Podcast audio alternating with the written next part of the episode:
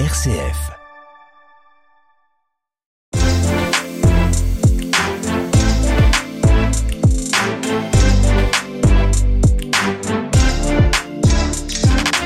Plein feu, une émission de Catobel, Angélique Tazio, Manu Van Leer.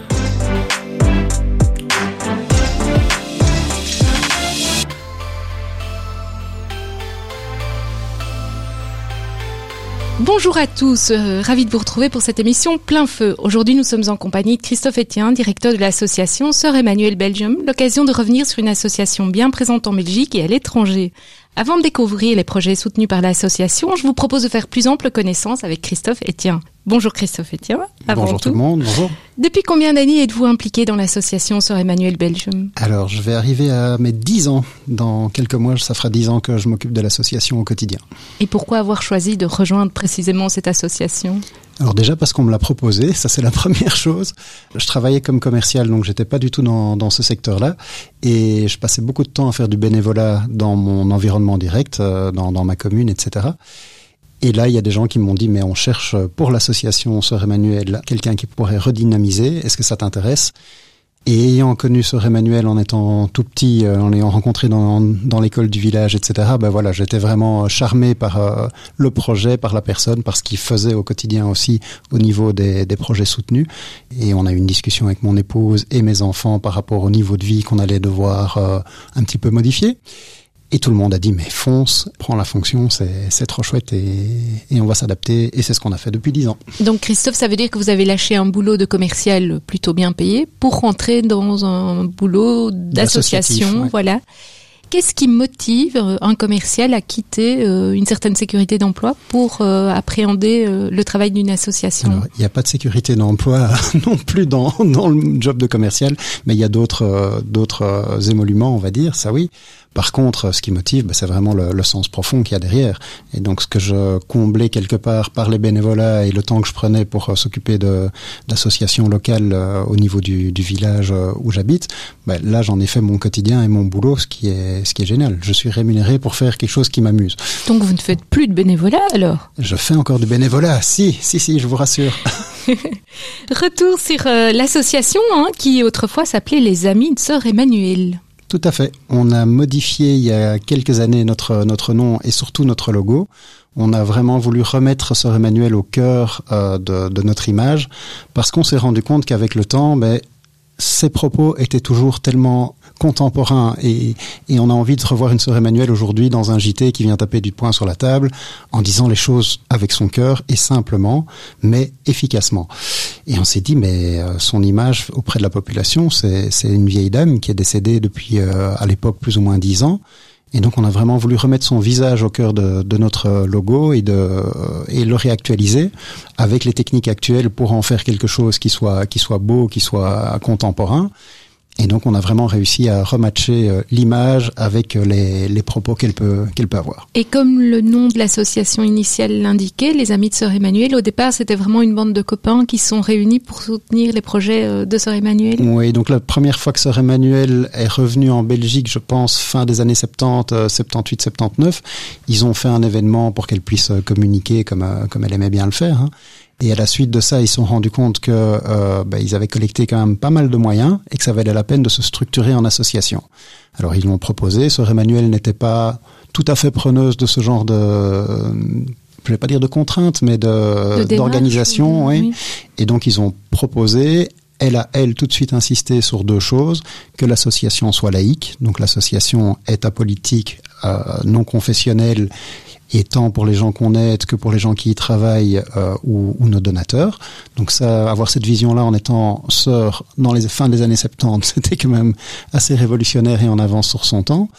Et à côté de ça, ben, elle a voulu aussi que la, la mission soit bien définie. Et donc, c'est vraiment l'aide à la femme et l'enfant euh, en situation de détresse qui reste le, le cœur de nos activités euh, aujourd'hui.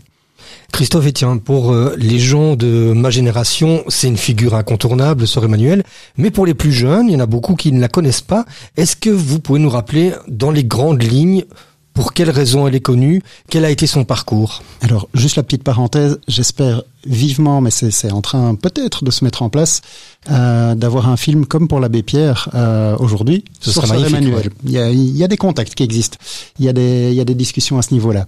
Euh, donc Sœur Emmanuel, ben, c'est une dame qui jusqu'à ses, à l'âge de la pension, a été enseignante dans différents pays, placée par son ordre religieux en Turquie, euh, en Tunisie, et elle finit sa carrière en Égypte. Mais elle a toujours voulu aller à la rencontre des plus démunis. Et les changements dans l'Église et entre autres Vatican II qui permettaient à ce moment-là de ne plus loger dans l'enceinte d'un couvent lui ont permis à l'âge de la retraite d'aller vivre dans le bidonville du Caire avec ce qu'on appelait les abalines, les chiffonniers, c'est-à-dire euh, les gens qui faisaient la collecte des poubelles et le tri chez eux pour euh, vivre de ce, de ce tri.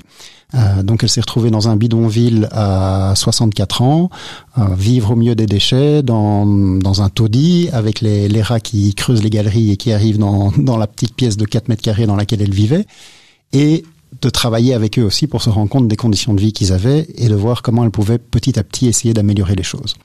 Et son credo, ça a été, ben, premièrement, enseignement, donc que ce soit formel pour des, des petits ou petit à petit euh, les amener vers vraiment une structure école, euh, donc les, les, jeunes ont été formés petit à petit pour faire évoluer les conditions de vie. Et à côté de ça, c'était les conditions de vie de la femme également. Les enfants n'allaient pas à l'école, ils aidaient les parents au tri des déchets. Euh, les mamans s'occupaient de tous les enfants toute la journée et qui étaient en train de trier les déchets avec elles. Et le mari allait faire la collecte avec l'enfant aîné et ramener tout euh, à la, la, maison, on va dire, à leur logement en tout cas, et déverser tout devant chez eux avec euh, l'âne qui tirait la charrette. Et c'est de ça qu'ils vivaient. C'est là-dedans qu'ils trouvaient leur repas. C'est avec euh, ce qu'ils allaient réussir à recycler qu'ils allaient pouvoir gagner un petit, un petit sou de temps en temps. Et donc, elle a vraiment partagé leur vie, amélioré les conditions de vie par euh, la création de bâtiments en dur, par l'eau et l'électricité qui sont arrivés. Euh, J'entendais, on vient de commémorer les 15 ans de son, son décès. Je réentendais des, des, interviews de sœur Emmanuel où euh, on expliquait qu'elle avait été voir le ministre qui se chargeait de l'électrification, qui voulait surtout pas entendre parler de tout ça pour euh, ces pauvres chiffonniers là-bas, euh, ils voulaient pas y mettre les pieds et qu'elle arrivait avec des documents en lui disant mais tu signes et en l'obligeant à signer et, le ministre disait mais laissez-moi au moins lire ce que vous me faites signer. Non non, tu signes d'abord et puis on verra bien. Ça c'est tout sœur Emmanuel quoi, la force de persuasion, le côté euh, rentre dedans euh, mais avec une raison derrière importante et donc son message a réussi à, à faire évoluer les choses des jeunes là-dedans qui ont suivi les enseignements, ben, certains ont été universitaires, etc. Donc on peut continuer assez loin dans, les études et la plupart, à un moment ou à un autre, sont revenus vivre au bidonville. Certains y vivent toujours en, continu, comme Romani qui l'avait aidé à l'époque, parce que pour eux, c'était rendre aussi à la communauté ce que la communauté leur avait permis d'avoir comme meilleures conditions que, que ce qui était quelques années auparavant. Mais justement, Sœur Emmanuel, c'était une personnalité forte, une personnalité qui passait très bien dans les médias également. Et donc, la force de Sœur Emmanuel, c'est d'avoir pu transmettre ce message. Elle a consacré les dernières années de, de, sa vie, d'ailleurs, à continuer à témoigner, que ce soit dans des écoles, que ce soit dans des émissions, dans, dans différents médias. Et donc, ça, ça a permis de, de porter ses projets beaucoup plus loin. Oui, tout à fait. Et c'est aujourd'hui ce qu'on essaye aussi de faire hein, de notre côté. Donc, bon an, mal an, on a une cinquantaine d'animations dans, dans, des écoles.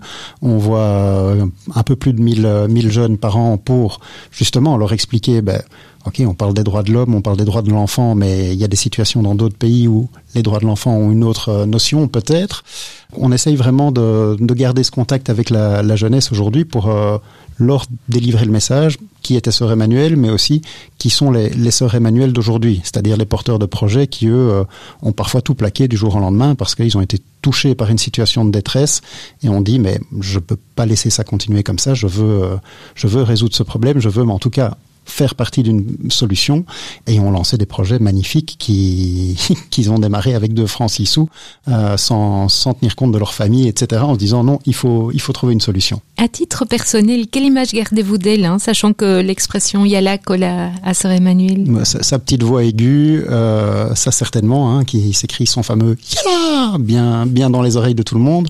Mais à côté de ça, euh, son regard, son regard qui, qui moi m'avait marqué euh, très petit, qui était un regard rempli d'amour. Et, et j'ai vraiment J'ai ressenti ça en la voyant euh, dans, dans, une classe, mais j'ai ressenti ça en étant dans un auditoire avec 300 autres personnes où euh, j'ai l'impression qu'elle ne parlait qu'à moi. Et, et, en sortant, on parle avec euh, des copains qui vous disent oh, Qu'est-ce qu'elle m'a touché J'avais l'impression qu'elle ne parlait qu'à moi. non, non, c'était moi. Donc voilà, c'était vraiment un régal de, de, la rencontrer. Ça, ça prouverait qu'une personne peut changer le monde, en fait. Elle a changé mon monde à moi, en tout cas. Oui, ça c'est certain. Vous le disiez, elle est décédée il y a 15 ans. Est-ce que on pourrait voir un jour une sainte sœur Emmanuel, comme on a vu une, une sainte euh, mère Teresa? Est-ce que c'est quelque chose aussi que vous souhaiteriez au sein de l'association? Alors nous, on veut rappeler son souvenir. Euh, je pense que faire un, un, procès en canonisation coûte aussi très cher. Mhm, exactement. Et donc ça, nous, ce n'est tout à fait euh, pas du tout à l'ordre du jour et c'est pas du tout dans nos missions. On a dans nos missions, on se met un point d'honneur sur le, le souvenir de Sœur Emmanuel. On ne va pas pousser pour euh, et nous lancer quelque chose. Maintenant, évidemment, si à un moment donné euh, l'Église dit ah tiens c'était quand même une personnalité marquante et qui a réalisé des choses folles et qui est en ligne avec l'image qu'on veut aussi aujourd'hui, je pense donner de, de l'Église, euh, on participera avec grand plaisir à la, à la discussion.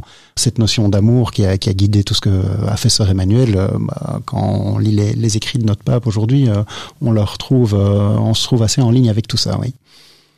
Est-ce que vous reprenez parfois des, extraits euh, de, des livres qu'elle a publiés, euh, de, ses écrits? Est-ce que ces écrits parlent encore euh, parfois mieux aussi que le travail que vous pourriez préparer dans l'association?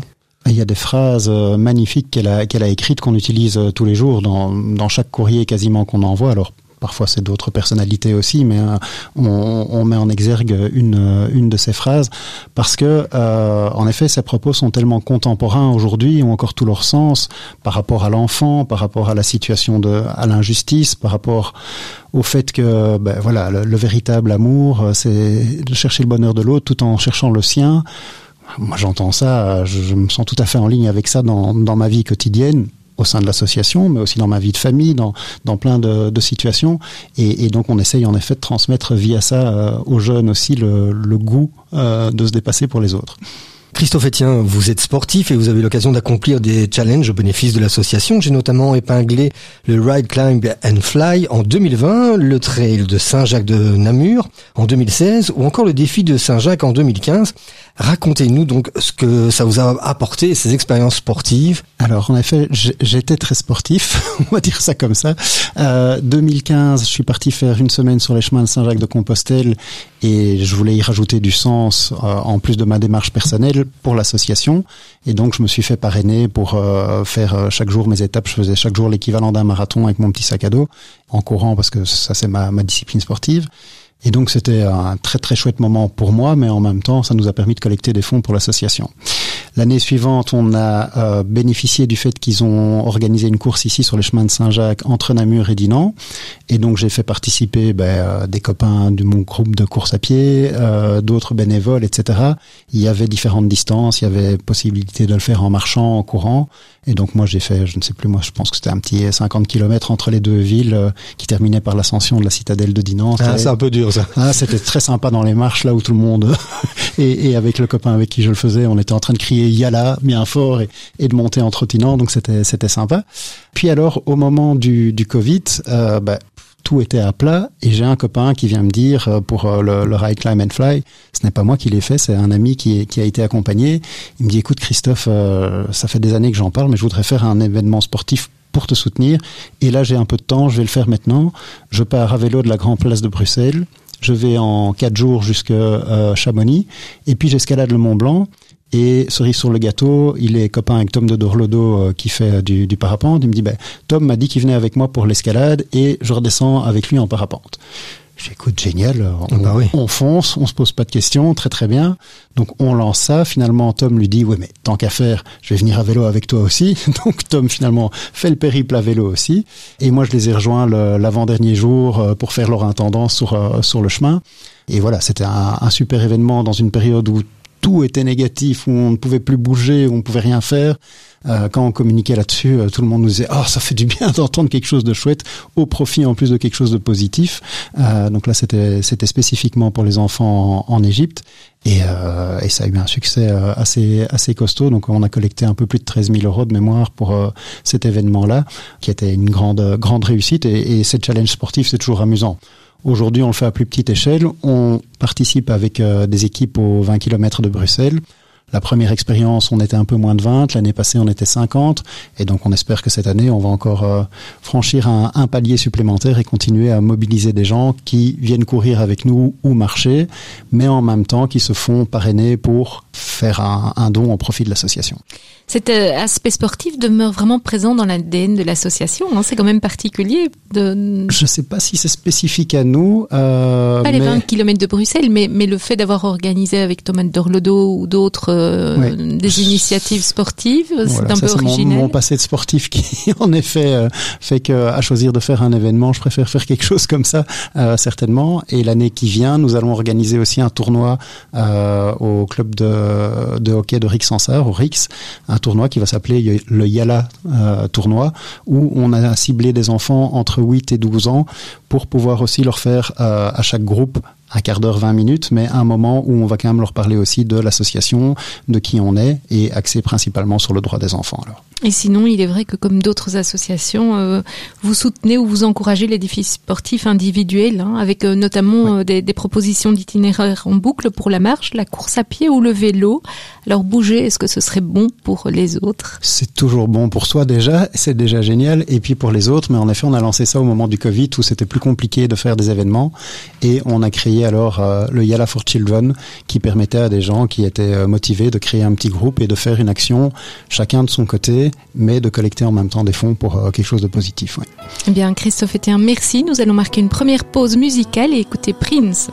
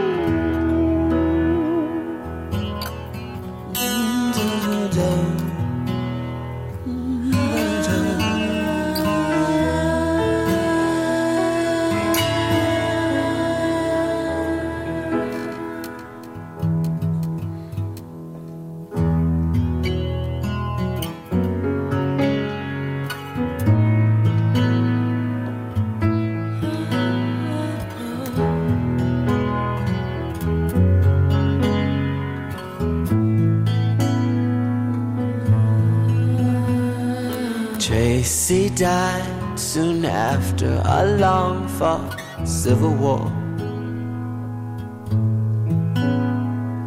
Just after I wiped away his last tear. I guess he's better off than he was before. A whole lot better off than the fools he left here. Hmm. I used to cry for Tracy cause he was my only friend. Those kind of cars don't pass you every day.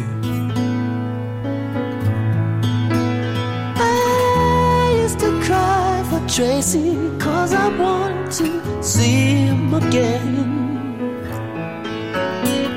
But sometimes, sometimes life ain't always the way. Sometimes it snows in April. Sometimes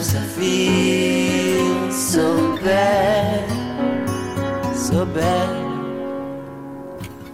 Sometimes I wish that life was never ending. And all good things they say never last. Springtime was always my favorite time of year. Time for lovers holding hands in the rain. Now, springtime only reminds me of Tracy's tears. Always cry for love, never cry for pain. He used to say so strong, oh, unafraid to die, unafraid of the death that left me hypnotized. Know, staring at his picture, I realized.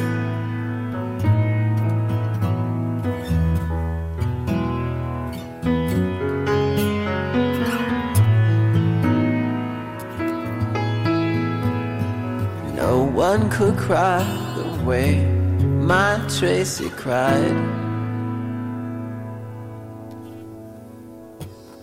Sometimes it snows in April. Sometimes I feel so bad. Sometimes, sometimes I wish that life was never ending.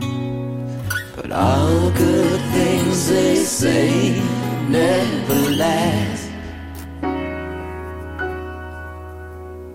I often dream of heaven, and I know that Tracy's there. I know that he has found another friend.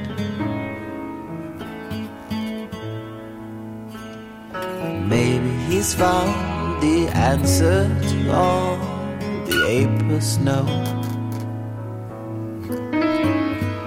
Maybe one day I'll see my Tracy again.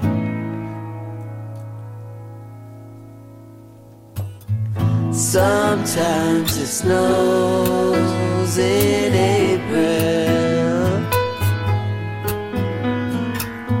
Sometimes I feel so bad, so bad. Sometimes I wish that life was never ending. But all good things they say never last. And all good things they say never last.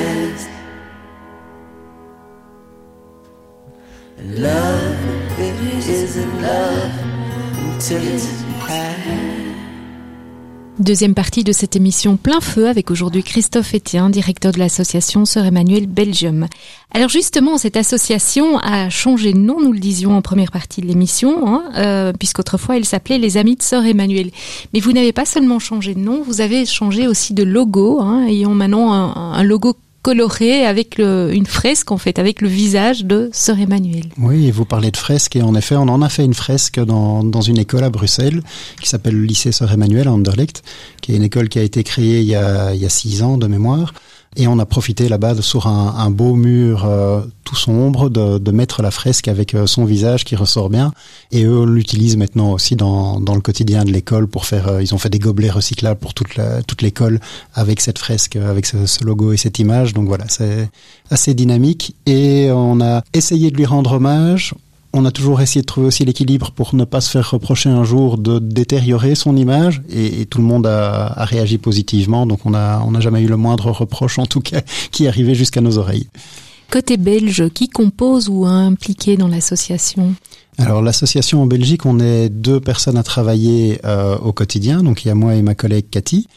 Et derrière ça, on a un conseil d'administration qui est assez présent. Dans le conseil d'administration, notre président, c'est Robert de Meulenard, qui est l'ancien président de la Confédération de la, la construction belge. Euh, et puis les autres personnes, bon, c'est tout un conseil d'administration bénévole, mais on a Geneviève Lefebvre, qui est l'épouse de notre ancien président Michel Verhulst, malheureusement décédé entre-temps.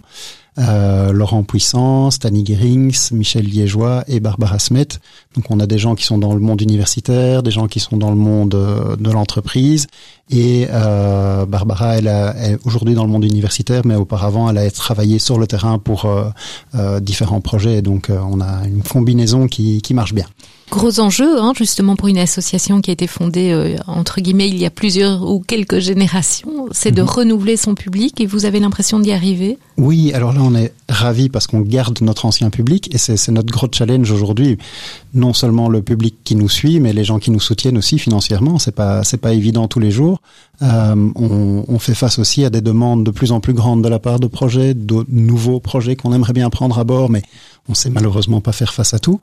Mais on organise euh, de temps en temps des événements et on a eu la chance l'année passée d'organiser pour la remise de prix de notre fondation euh, un événement qui était au, au Cinescope ici à Louvain-la-Neuve et on a eu 450 personnes présentes dans la salle. Alors on était ravis du nombre de personnes, on était ravis aussi des réactions où les gens se sont rendus compte qu'il y avait toutes les générations.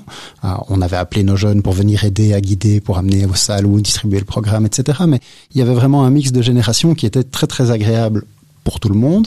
Et le prochain événement qu'on organise, du coup, c'est de nouveau la remise de prix de la fondation qui aura lieu l'année prochaine. Et là, on va le faire au musée Follon. Musée Follon, on va organiser une après-midi pour les familles qui peuvent venir avec leurs enfants, qui vont avoir une visite guidée, mais également des ateliers créatifs liés aux droits humains et donc aux droits de l'enfant. Euh, leurs équipes sont formées pour ça dans les animations scolaires, etc. Et on s'est dit que c'était vraiment en lien avec la population qu'on vise dans nos projets. Et alors une soirée de gala pour la remise de prix en elle-même, mais qui sera aussi accompagnée de visites guidées pour tout le monde. Et je dis soirée de gala, euh, je, je, pousse le bouchon peut-être un peu loin. Ça se fera euh, avec un, un, verre de vin et un paquet de frites. Donc ce sera euh, très belgo-belge et très très sympa et, et, et joyeux aussi. Et quelle est la date de cet événement qu'on peut déjà annoncer? Alors l'événement, il aura lieu, que je vous dise pas de bêtises, le 21 avril pour la partie famille, donc ça c'est un dimanche après-midi, et on le fait le 18 avril pour la, soirée de remise de prix de la Fondation, pour laquelle on a eu euh, la chance de pouvoir euh, bénéficier du haut patronage de Sa Majesté le Roi.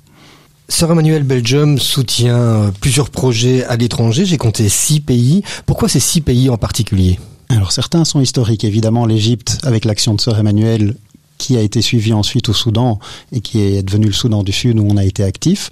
Ça, c'était vraiment le, le cœur, je vais dire, de, de départ de l'action qu'on a eue avec euh, avec Sœur Emmanuel quand elle était encore euh, parmi nous. Ensuite, ben, l'idée a été de, de dire qu'on était là pour soutenir des projets qui avaient vraiment du sens, femmes et enfants et accès à l'éducation. Et donc certains projets sont venus nous rencontrer, nous présenter euh, leurs euh, leurs propositions et en fonction des, des projets plus que du pays, euh, notre conseil d'administration décidait si, si oui ou non on accrochait, si on avait les moyens de le faire aussi. Par exemple au, au Népal, on a démarré avec Jean-Christophe Rickmans qui était le un jeune Belge parti là-bas, euh, je vais dire sac à dos plutôt que, que projet humanitaire au départ, et, qui en voyant la situation d'enfants euh, qui sont en situation de rue s'est dit c'est invivable, je peux pas supporter de, de voir ça. Il devait poursuivre ses études universitaires ici à Louvain-la-Neuve. Il est resté sur place. Il a ouvert un centre d'accueil.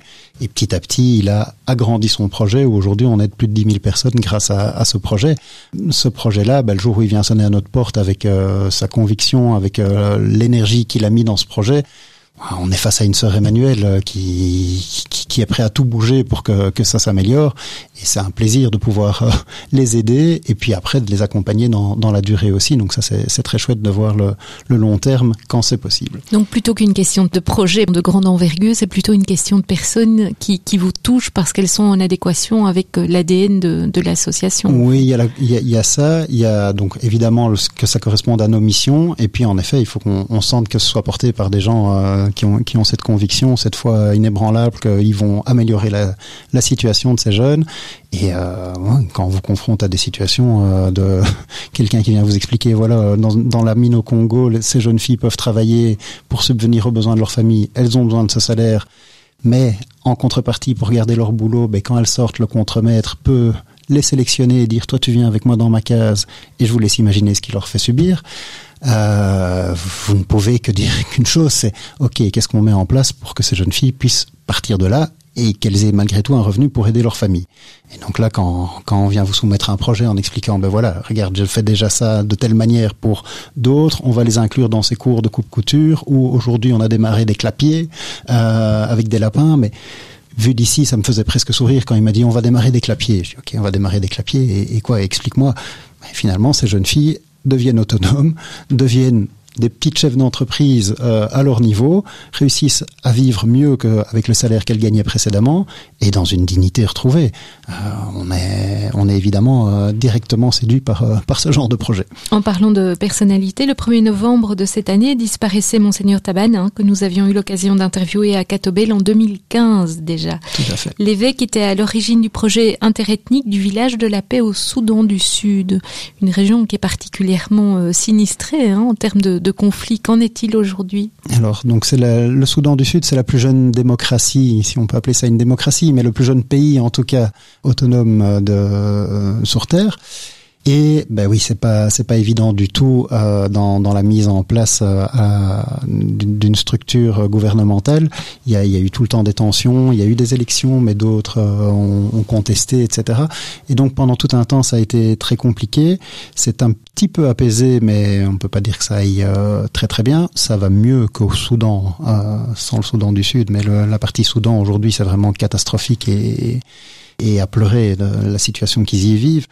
Le Soudan du Sud va mieux, en partie grâce à Monseigneur Taban, qui a vraiment fait médiateur entre les différentes parties, qui a créé une académie de la paix à son village. Le but premier était de montrer que des ethnies différentes pouvaient vivre en paix entre elles, entre euh, les, éleveurs qui passaient avec leurs troupeaux sur euh, les, champs des, des cultivateurs. Il a réussi à les marier ensemble quelque part grâce euh, au fait que de dire, ben, avec la force animale, on va tirer la charrue, ça va labourer ton champ et donc vous allez vous entraider. Et, il a réussi vraiment à créer cette, cette communauté entre eux. Il avait été très influencé par un, un séjour qu'il avait fait en Israël, autre situation compliquée aujourd'hui, où il avait été dans un l'équivalent d'un village de la paix où des gens de différentes communautés vivaient ensemble en harmonie et voulaient le faire paraître à l'extérieur en disant c'est possible ici aussi.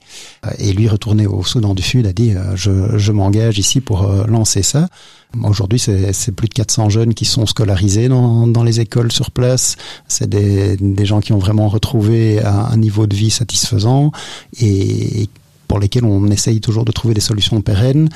On s'organise avec tous les, les supports du Peace Village, donc on est, on est bien sûr pas les seuls à, à soutenir le projet. On a des réunions tous les quatre mois plus ou moins euh, par, par call et on essaye de temps en temps d'en faire une en présentiel. Mais euh, tout le monde est sur la même longueur d'onde de dire euh, serrons-nous les coudes et assurons la pérennité du projet malgré le fait que, que monseigneur Taban ne soit plus là, parce que le, projet est juste magnifique et que, et que c'est le plus bel hommage qu'on puisse lui rendre aussi, c'est de continuer à, à soutenir le projet et à s'assurer qu'il qu'il reste. Nous évoquions tout à l'heure hein, les, six pays euh, qui bénéficiaient du, du soutien de l'association. Népal, Égypte, Ouganda, Soudan du Sud, RDC, Congo, hein, Burundi. Qu'en est-il au Burundi aujourd'hui? Alors Burundi, c'est le démarrage a été sur euh, sur des images qu'on a reçues ici en Belgique en nous disant Christophe, voilà ce que je vois en face de moi et j'ai l'impression d'être plongé dans les images que tu m'avais envoyées de sœur Emmanuel dans les années 70. Et donc je regarde les images et je vois des gamins qui se baladent pieds nus ou en tongs euh, sur la décharge pour aller euh, collecter les plastiques, les métaux, etc. pour euh, essayer de trier et gagner un petit sou. Le soir, ces mêmes gamins se retrouvent à gratter le sol pour essayer de trouver un grain de manioc et avoir de quoi manger. Et évidemment, ils se font enrôler par des plus grands qui les obligent à travailler pour eux. Il y a une violence euh, inimaginable. Et donc, il me dit, ben, je veux ouvrir un centre de socialisation ici pour aider ces gamins. Il y a déjà une association qui existe qui est un petit peu plus loin et qui s'occupe d'éducation. On va essayer de, de pouvoir euh, travailler ensemble. Et donc on a démarré ça avec eux. Alors on a commencé avec une vingtaine d'enfants qu'on pouvait accueillir euh, dans, dans ce centre. Aujourd'hui on est plutôt à 50-60 quotidiennement qui viennent dans le centre. Et la plus chouette réussite, c'est que l'année passée, on a eu une dizaine qui ont arrêté de venir parce qu'ils sont re-rentrés dans un système scolaire traditionnel. Et là, on se dit, c'est génial, on a réussi à faire cette transition. Bon, il y a des travaux avec les psychologues, etc., pour euh, faire euh, faire sortir quelque part le vécu euh, qu'ils ont eu et, et passer au-dessus d'éventuels traumatismes. Mais à côté de ça aussi, il y a tout le côté socialisation, de, de, remise en route, de réussir à rester assis sur une chaise pendant un petit temps, de, de tenir un crayon, un bic, de savoir compter, déchiffrer les lettres, etc.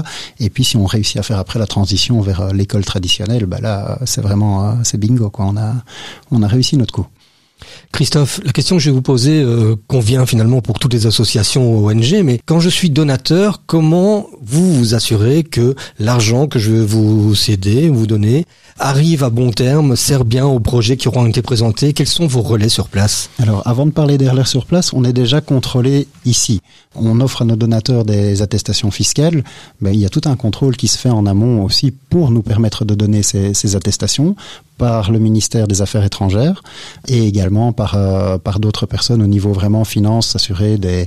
Là, c'est plutôt le ratio euh, entre les, les, revenus et les frais administratifs, etc., qui, qui sont pris en compte. Mais donc là, il y a déjà un check qui est fait pour s'assurer que, bah oui, on a bien des factures, on a bien des choses euh, qui, qui nous prouvent que l'argent a été utilisé correctement. Alors il y a certains pays où c'est plus facile que d'autres. Euh, quand je demande des factures sur certains pays et que je reçois des documents en arabe, j'ai du mal à contrôler si euh, c'est vraiment ce qu'il me raconte. Donc là, on se retrouve dans une relation tout à fait différente. Et c'est le gros avantage d'avoir des, des, projets, euh, la plupart à taille humaine. Certains ont grandi entre-temps, le Sud-Soudan et, euh, et le Népal, entre autres. Mais les autres sont vraiment des projets à taille humaine avec qui on a un contact très proche. J'ai toutes les semaines des responsables de projets au téléphone, etc., pour discuter d'où ils en sont, de ce qu'ils mettent en place, de, ce qui leur manque, ou d'options vraiment de, réflexion sur tiens aujourd'hui on a un peu à la croisée des chemins parce que euh, il y a telle situation qui évolue. Euh, on parle du Congo. Congo, l'enseignement est devenu théoriquement gratuit, donc aujourd'hui on ne peut plus réclamer à des parents de payer dans une école au Congo. Ça c'est la théorie. Euh, donc au départ on s'est dit génial, on va gagner sur ce budget-là, qu'on va pouvoir utiliser pour autre chose, etc. Et puis on est confronté à une réalité sur laquelle il faut aussi tenir compte. Et donc ça, c'est vraiment cette proximité, cet échange euh, quotidien avec euh, avec les responsables de projet qui nous permettent vraiment de voir ce qui se passe plus des visites bien sûr qui se font sur place ou des responsables qui viennent ici en Belgique et qu'on qu accueille avec plaisir. Sœur Emmanuel a été euh, distingué hein, dans le titre de docteur honoris causa à la fin des années 80 à Louvain-la-Neuve, euh, à l'UCL, hein, mm -hmm. désormais UC Louvain. Euh, Est-ce que ça a joué dans sa notoriété, le fait d'avoir un, un, tel prix, une distinction comme celle-là? Alors elle a reçu plusieurs distinctions et celle-là, ce qui l'avait surtout marqué dedans, c'est que elle l'expliquait dans, dans le, petit livre qu'ils ont édité à l'époque euh, à l'occasion, c'est que quand elle a reçu la première euh, lettre du, du, rectorat lui proposant, elle a pensé à une blague d'étudiant. Euh, elle n'avait jamais imaginé qu'on puisse la, dé, la dénommer docteur honoris causa. Et puis la première surprise passée, se rendant compte que c'était vrai, ben, non seulement il y a un budget qui est affairé au fait de recevoir ce prix, donc tout de suite elle était très contente parce que ça allait pouvoir être utile au projet, mais à côté de ça, elle a été nommée en même temps que Jacques, que, Delors. que Jacques Delors. Voilà, tout à fait. Et Jacques Delors l'a pris sous son aile, mais vraiment, euh, ils ont créé une super relation. Euh, quelques jours après, euh, il l'a invité à aller manger aux commissions européennes, etc. Il l'a présenté à plein de gens qui pouvaient l'aider. Et voilà, ça c'est le genre de choses où Sœur Emmanuel, évidemment, était très très douée pour rebondir là-dessus. Pour l'anecdote, elle était venue avec un chiffonnier parce qu'elle disait ben, c'est moi qui reçois le prix. Non non, attendez, c'est pas moi, c'est c'est le travail fait avec les chiffonniers. Et donc elle avait demandé à Romani Badir, qui est toujours euh, fort actif avec nous euh, aujourd'hui, de venir recevoir le prix avec elle. Et Romani, quand ils ont été mangés aux commissions européennes, c'était la première fois qu'il était assis à une table avec des couverts.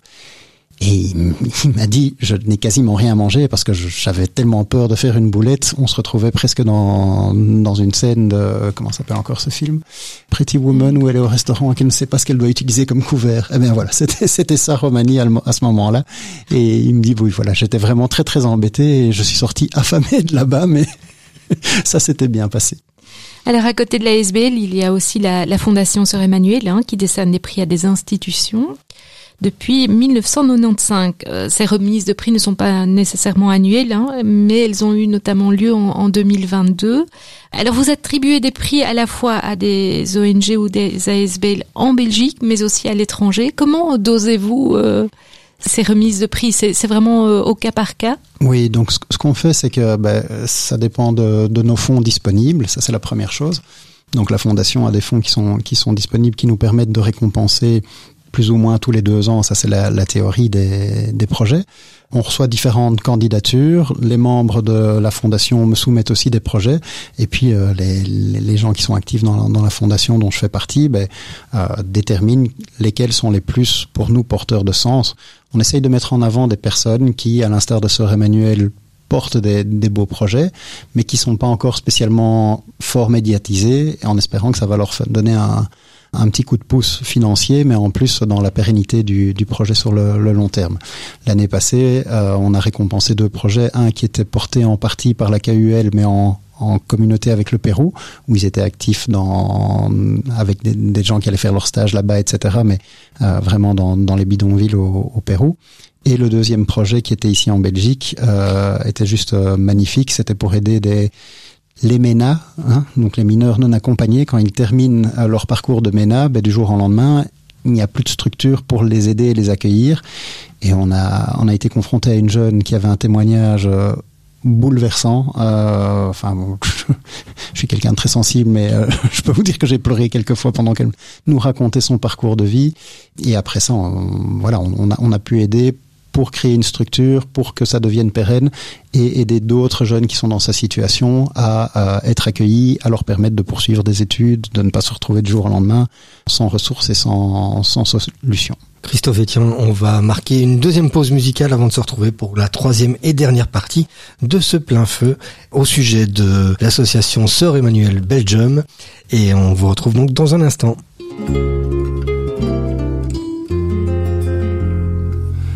Il est morne, il est taciturne, il préside aux choses du temps. Il porte un joli nom, Saturne. Mais c'est un dieu fort inquiétant. Il porte un joli nom, Saturne.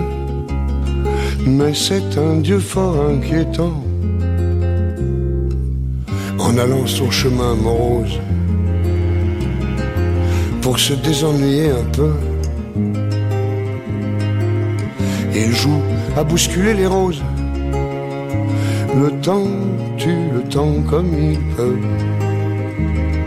Il joue à bousculer les roses. Le temps tue le temps comme il peut. Cette saison, c'est toi, ma belle, qui a fait les frais de son jeu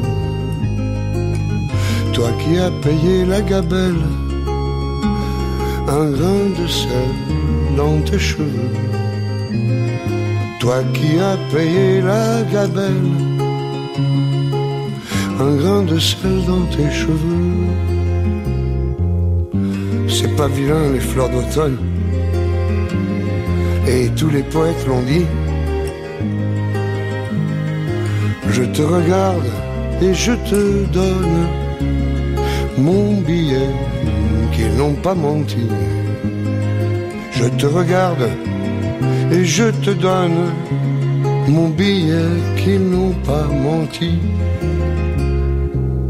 Viens encore, viens ma favorite, descendons ensemble au jardin.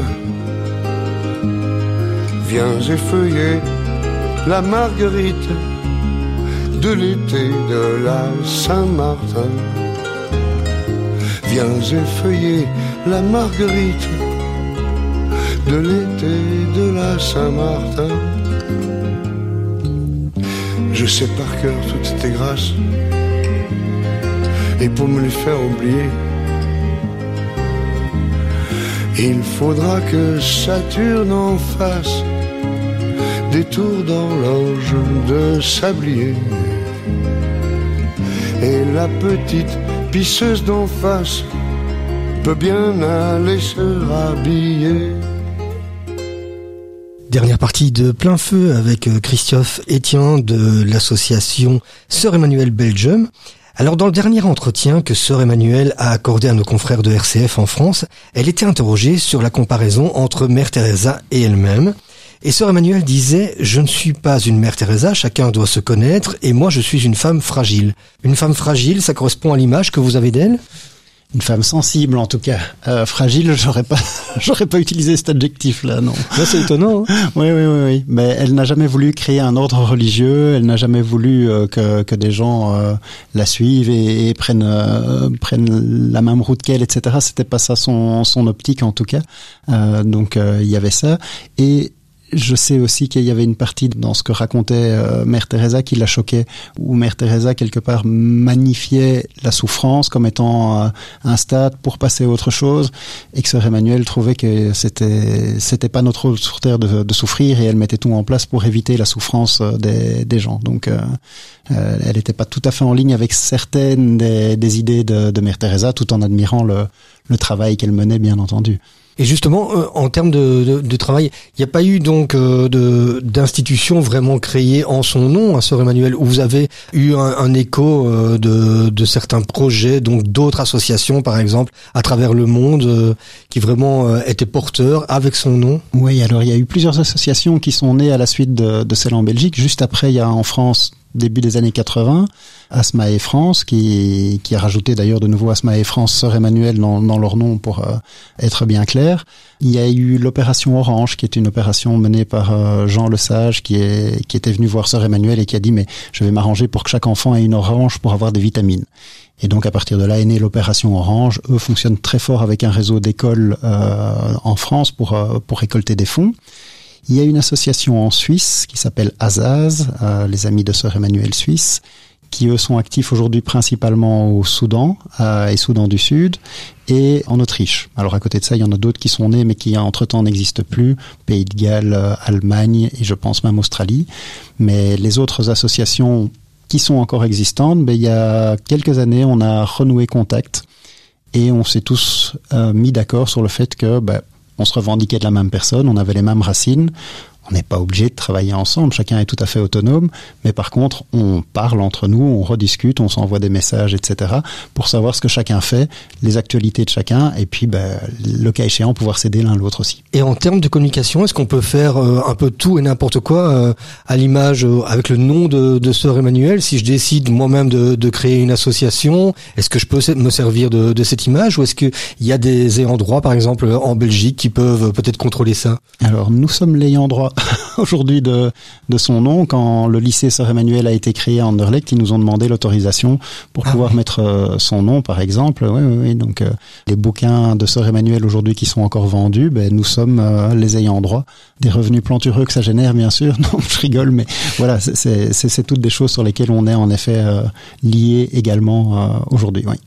Christophe Etienne, pour euh, continuer à faire connaître Sœur Emmanuel et votre association en Belgique, organisez-vous encore des présentations dans les écoles? Oui, on fait régulièrement des présentations dans les écoles. Donc, on a une cinquantaine d'animations euh, par, an dans, dans les écoles, plus parfois dans d'autres groupes. Hein. Euh, il ne faut pas hésiter, les gens qui nous écoutent et qui veulent euh, qu'on vienne parler dans leur église, dans leur communauté ou même dans, dans des familles, euh, on est tout à fait disponible et, et ça fait partie des, des, choses très amusantes de notre de notre quotidien, de voir les réactions aussi des jeunes par rapport à, à des situations de vie de Sœur Emmanuel ou des projets actuels.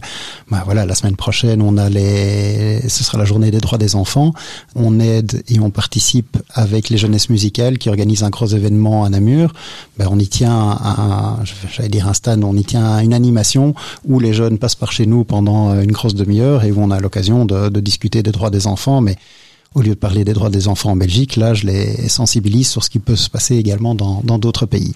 Alors, en début d'émission, vous insistiez hein, sur le côté un peu visionnaire de Sœur Emmanuel. Mm -hmm. Est-ce que vous avez l'impression justement qu'il aide à, à, mieux faire découvrir son, son message, en fait, euh, le, le, fait qu'elle était euh, quelque part en avance sur son temps?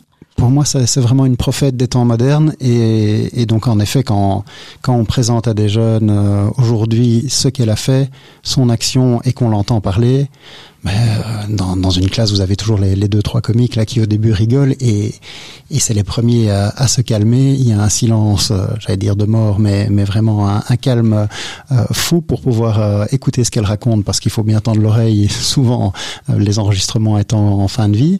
Et puis, ils, sont portés. Euh, je reçois des messages après de parents, je reçois des, dons en disant Ah, vous avez été faire une présentation, mon fils euh, ou ma fille euh, a trouvé ceci cela. Donc oui oui ça a vraiment un impact sur eux. C'est très agréable comme retour et cette confrontation avec les jeunes parce que je me suis retrouvé en animation par exemple le jour où il y a les attentats dans le métro à Bruxelles.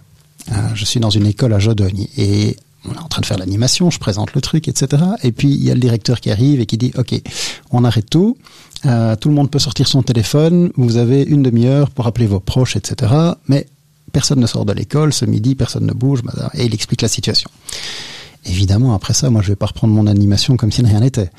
Et donc, on discute avec les jeunes, et là, les, les questions viennent. Et ta sœur, là, qu'est-ce qu'elle dirait par rapport à ça? Et, comment elle réagirait? Et, voilà, c'est des super occasions d'avoir des échanges d'une profondeur inimaginable avec la jeunesse, euh, qui nous questionne nous aussi, et, et où bah, il n'y a pas de réponse toute faite. Donc, euh, on la crée ensemble, et on réfléchit, on, on se questionne l'un l'autre sur, euh, sur comment on réagit, sur comment on ressent les choses, et, et par rapport au projet ou par rapport à des images du bidonville, chaque fois les réactions sont, sont, sont intéressantes et, et interpellantes. Qu'est-ce qui touche les jeunes justement dans, dans cette euh, manière d'aborder le monde de Sœur Emmanuel Il y a cette notion d'amour euh, infini qu'elle euh, qu'elle veut donner et qu'elle veut partager avec euh, avec les autres, sans contrepartie.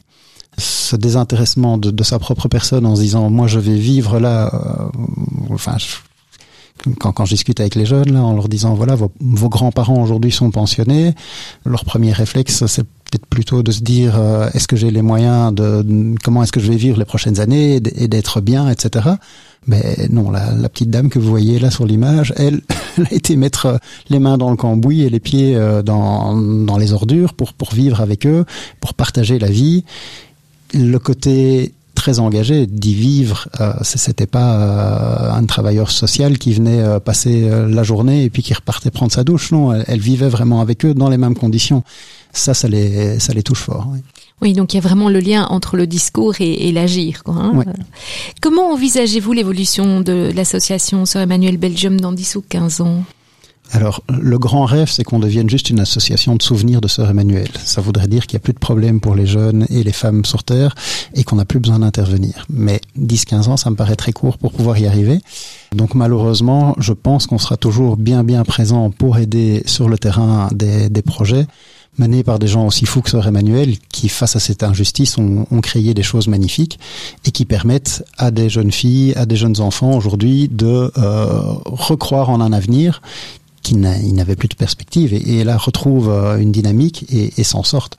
Ça veut dire que vous pourriez euh, prendre une, un septième pays, par exemple, une septième destination euh, Mais ça, c'est toujours la question des, des moyens afférents. Alors, euh, on est déjà très content d'être à deux dans l'équipe, même si ça paraît tout petit. Mais euh, au départ, euh, quand je suis arrivé, c'était que des bénévoles et je suis arrivé et j'étais seul. Donc euh, voilà, c'est grandir petit à petit. Bah, notre but, évidemment, si, si on veut continuer à grandir, on doit continuer à trouver plus de moyens. C'est ce qu'on on essaye de faire euh, au quotidien. Beaucoup de gens nous soutiennent. On essaye que chacun soit quelque part l'ambassadeur de l'association auprès d'autres personnes et en espérant comme ça, petit à petit, pouvoir faire grandir les, les possibilités d'aide. Mais entre euh, vous étendre en- dans des pays différents ou bien euh, accroître votre présence dans certains pays, que préféreriez-vous? Jusqu'ici, on a choisi de, ne plus ouvrir à, trop de pays, mais on, est en réflexion. On est en réflexion parce que sur toute la région des, Grands Lacs, il y a énormément de soucis qui ne se limitent pas à des frontières. Et donc, euh, ben, du Congo, on est parti intervenir aussi au Burundi, mais mais il y a peut-être des possibilités aussi au Rwanda de développer quelque chose. Donc, on est en réflexion là-dessus et, et des premières décisions devraient tomber dans les, les jours qui viennent. Les occasions ne manquent pas, en d'autres mots. Malheureusement non, ça c'est dans ma boîte mail. Le, le dossier appel à projet est bien rempli. Euh, et, et oui, malheureusement on peut pas, on peut pas tout, tout aider. Et puis il faut les moyens, il faut aussi ce lien de confiance dont on a parlé, la possibilité d'aller régulièrement quand même sur place euh, visiter les projets et donc euh, le fait d'accroître le nombre de pays si c'est des régions très éloignées, euh, je pense pas qu'on va se lancer demain en Amérique du Sud par exemple. Par contre en Afrique, un autre pays proche de ceux où on est présent, ça aurait plus de sens.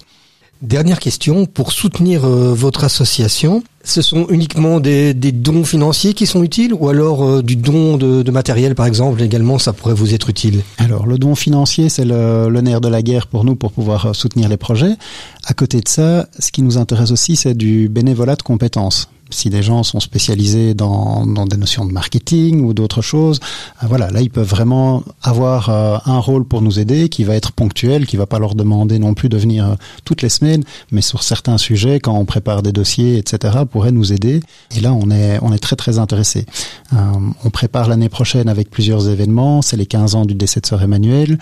On a au patronage de, de Sa Majesté le Roi, et donc on a fait un dossier, par exemple, de partenariat qu'on essaye de diffuser vers les entreprises. Bah, si, si des gens ont des introductions ou des, des possibilités de nous, nous aider là-dedans, on est, on est tout à fait preneur. Il y a un peu de bénévolat, par exemple, pour des événements On a toujours une équipe de bénévoles qui vient aider sur les événements et on sera toujours content que des gens se rajoutent dans, dans la boucle, bien sûr. Oui, oui, oui. Vous nous rappelez euh, le site sur lequel on peut trouver toutes les informations? Sœur-Emmanuel.be. Sœur Emmanuel en un seul mot. Et là, vous retrouverez nos, nos, coordonnées complètes, le numéro de téléphone. Il ne faut pas hésiter. Vous, vous ne pouvez tomber que sur une personne. Ce sera moi et j'aurai grand plaisir à vous répondre. Bien, Christophe Etienne, un tout grand merci d'être venu nous parler de l'association Sœur Emmanuel Belgium. Merci Angélique d'avoir préparé cette émission et à très bientôt pour un nouveau rendez-vous de plein feu. Au revoir. Merci.